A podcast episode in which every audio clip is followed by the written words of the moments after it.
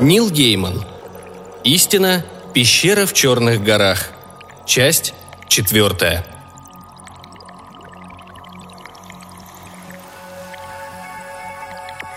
Мы добрались до небольшого высокогорного озерца, напились свежей воды, наловили огромных белых тварей, ни креветок, ни омаров и ни раков, и съели их сырыми, как колбасу, потому что на этой высоте не смогли найти хвороста для костра. Мы уснули на широком карнизе рядом с ледяной водой, а до рассвета проснулись среди облаков, в серо-синем мире. «Ты плакал во сне», — сказал Калум. «Я видел сон», — ответил я. У меня не бывает плохих снов. Это был хороший сон.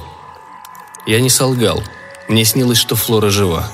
Она ворчала на деревенских мальчишек, рассказывала, как посла в горах скот, говорила о всяких пустяках, широко улыбаясь и отбрасывая назад волосы золотистой рыжиной, как у матери, хотя у ее матери волосы теперь с проседью. «От хороших снов мужчина не должен рыдать», — сказал Калум. Помолчал и добавил — у меня не бывает ни плохих снов, ни хороших. Правда? С юности. Мы поднялись, и мне пришла в голову мысль. Ты перестал видеть сны после того, как побывал в пещере? Он ничего не ответил. Мы пошли вдоль склона в туман. Всходило солнце. На солнце туман будто сгущался и наполнялся светом, но не растворялся. И я понял, что это облако – Весь мир сиял. А потом мне показалось, что я смотрю на мужчину своего роста, крошечного карлика. И его тень висит передо мной в воздухе, как призрак или ангел. И двигается, когда двигаюсь я. Тень окружал световой ореол. Фигура мерцала, и я не мог бы сказать вам, близко она или далеко. Я видел чудеса и видел ужасы, но никогда не встречал ничего подобного. «Это волшебство?» – спросил я, хотя не чувствовал в воздухе волшебства. «Это ничто», – ответил Калум. «Свойство света. Тень. Отражение. Я тоже вижу рядом с собой человека. Он двигается, как я». Я обернулся, но никого рядом с ним не увидел. А потом сияющий человек пропал, облако тоже. Начался день, и мы остались одни – все утро мы шли наверх. Калум за день до того подвернул щиколотку, когда поскользнулся на водопаде. Теперь она распухла и покраснела. Однако он не замедлял шага.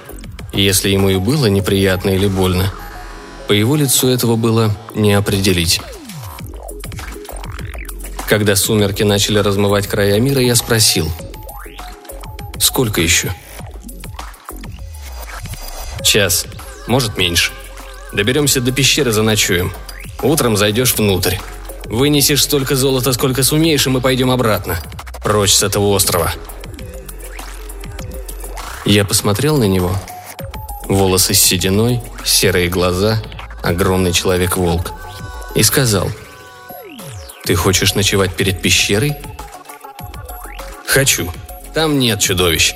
Никто не вылезет среди ночи и не заберет тебя. Никто не съест. Но заходить туда до дневного света нельзя. Мы обогнули кучу упавших камней, черных и серых, преградившую нам путь, и увидели устье пещеры. «И это все?» – спросил я. «Ты ожидал мраморных колонн или пещеру великана из бабьих сказок?» «Хотя бы. Она ничего из себя не представляет. Дыра в скале. И ее никто не охраняет?» «Никто», только само это место и его суть. Пещера полная сокровищ. И ты единственный, кто смог ее найти? Колум рассмеялся, словно тявкнула лиса. Местные знают, как ее найти. Но они слишком мудры, чтобы приходить сюда за золотом. По их словам, пещера делает человека злым. Каждый раз, когда в нее заходишь, каждый раз, когда берешь сокровище, она выедает из твоей души добро. Они и не заходят – это правда? Она делает злым? Нет. Пещера питается чем-то другим. Ни добром и ни злом. Ты берешь, что хочешь, но потом все... Все какое-то плоское.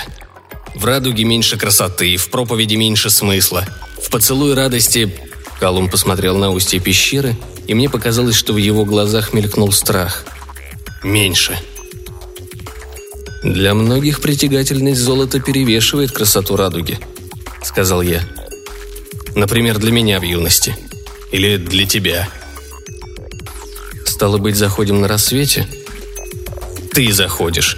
Я подожду здесь. Не бойся, пещеру не охраняют чудовища. И там нет волшебства. Золото не исчезнет, если не знаешь заклинания или стежка». Мы разбили лагерь. Точнее, прислонились в темноте к холодной каменной стене. Заснуть так было невозможно. Я сказал. «Ты забрал отсюда золото, как это сделаю завтра я. Ты купил на него дом, невесту, доброе имя». Из темноты донесся его голос. «Ну да. И когда я все это получил, оно ничего для меня не значило. Вернее, значило даже меньше, чем ничего. Если благодаря твоему золоту вернется король за водой, вновь станет нами править и сделает эту землю землей радости, процветания и света, это ничего не будет для тебя значить. Как сказка про кого-то еще, не про тебя. Я жизнь посвятил тому, чтобы вернуть короля. И ты отнесешь ему золото. Твой король захочет еще, королям всегда его не хватает. Так уж повелось. Каждый раз это будет значить для тебя все меньше. Радуга не доставит радости, а убить для тебя станет проще простого. В темноте наступило молчание. Не было слышно птиц, только ветер, который завывал и вздыхал в горах, как мать, потерявшая младенца. Я сказал, мы оба убивали мужчин. Ты когда-нибудь убивал женщину, Калум Макинес? Нет, я не убивал ни женщин, ни девиц. Я провел рукой по своему кинжалу. Вот дерево рукоятки, вот сталь лезвия. Он в моих руках. Я не собирался ничего говорить, только ударить, когда выйдем из гор. Один раз глубоко вонзить кинжал. Но слова сыпались из меня против воли. «Говорят, была все-таки девушка», — сказал я. «И куст боярышника». Молчание. Свист ветра. «Кто тебе сказал?» – спросил Калум. «Хотя... неважно. Я не стал бы убивать женщин. Ни один человек чести не убьет женщину». Я знал, если скажу хоть слово, он замолчит. Я ничего не сказал. Просто ждал. Колум Макинес начал говорить. Он выбирал слова с осторожностью, будто вспоминал сказку, услышанную в детстве и почти забытую. «Мне говорили, в долинах коровы тучные и гладкие, и что мужчина заслужит честь и славу, если сойдет в долины и вернется с добрым рыжим скотом. Я пошел на юг, но ни одна корова не показалась мне достаточно хороша, пока на склоне холма я не заметил самых гладких, рыжих, тучных коров, какие только видел человек. Я повел их прочь, туда, откуда пришел. Та девушка погналась за мной с палкой. «Скот принадлежит ее отцу», — сказала она. «А я — разбойник и негодяй». Она была красива, хоть и зла. Не будь у меня молодой жены, я обошелся бы с ней добрее. Вместо того я достал нож, провел по ее горлу и велел заткнуться. Она послушалась. Я не хотел ее убивать. Я не убиваю женщин, правда. Поэтому я привязал ее за волосы к кусту боярышника, вытащил у нее из-за пояса нож, чтобы она не сразу освободилась, и вонзил лезвие глубоко в дерн. Я привязал ее к кусту длинными прядями, ушел с ее скотом и больше о ней не вспоминал. Через год я вернулся в те края. В тот день я не искал коров, но пошел по той стороне берега. Это было безлюдное место, и если не искать нарочно, можно было не заметить. Видно, никто ее не искал.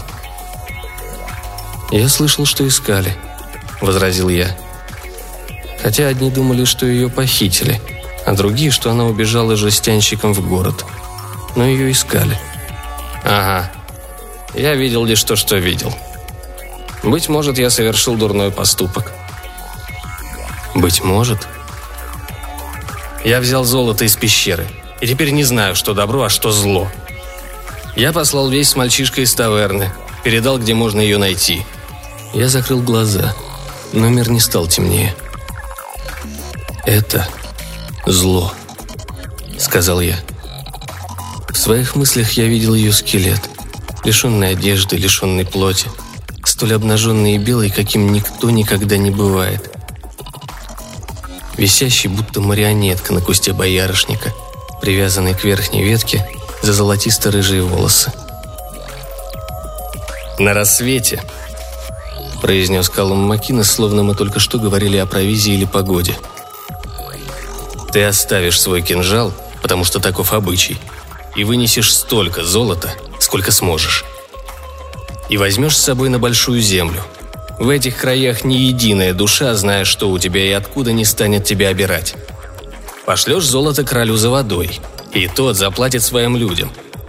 Накормит их и вооружит оружием. Однажды он вернется. Вот тогда и скажешь мне, что есть зло, маленький человек». conditions and time spans in the universe are long enough and varied enough that the real task with extraterrestrial intelligence will be to recognize it.